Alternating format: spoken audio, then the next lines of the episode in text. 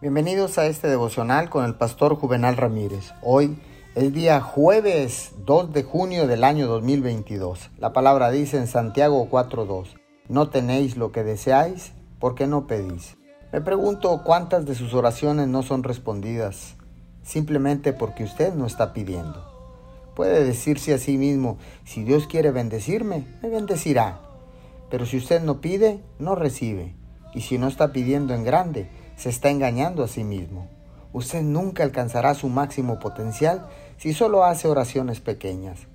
No estoy sugiriendo que puede hacer una lista de deseos y orar por cada uno de los caprichos.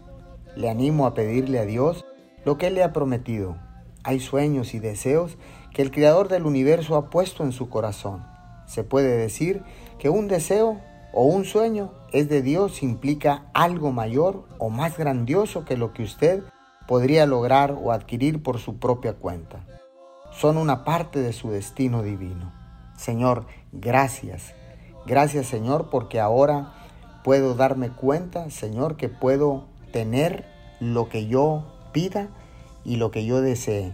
En el nombre de Jesús te damos gracias. Amén y amén.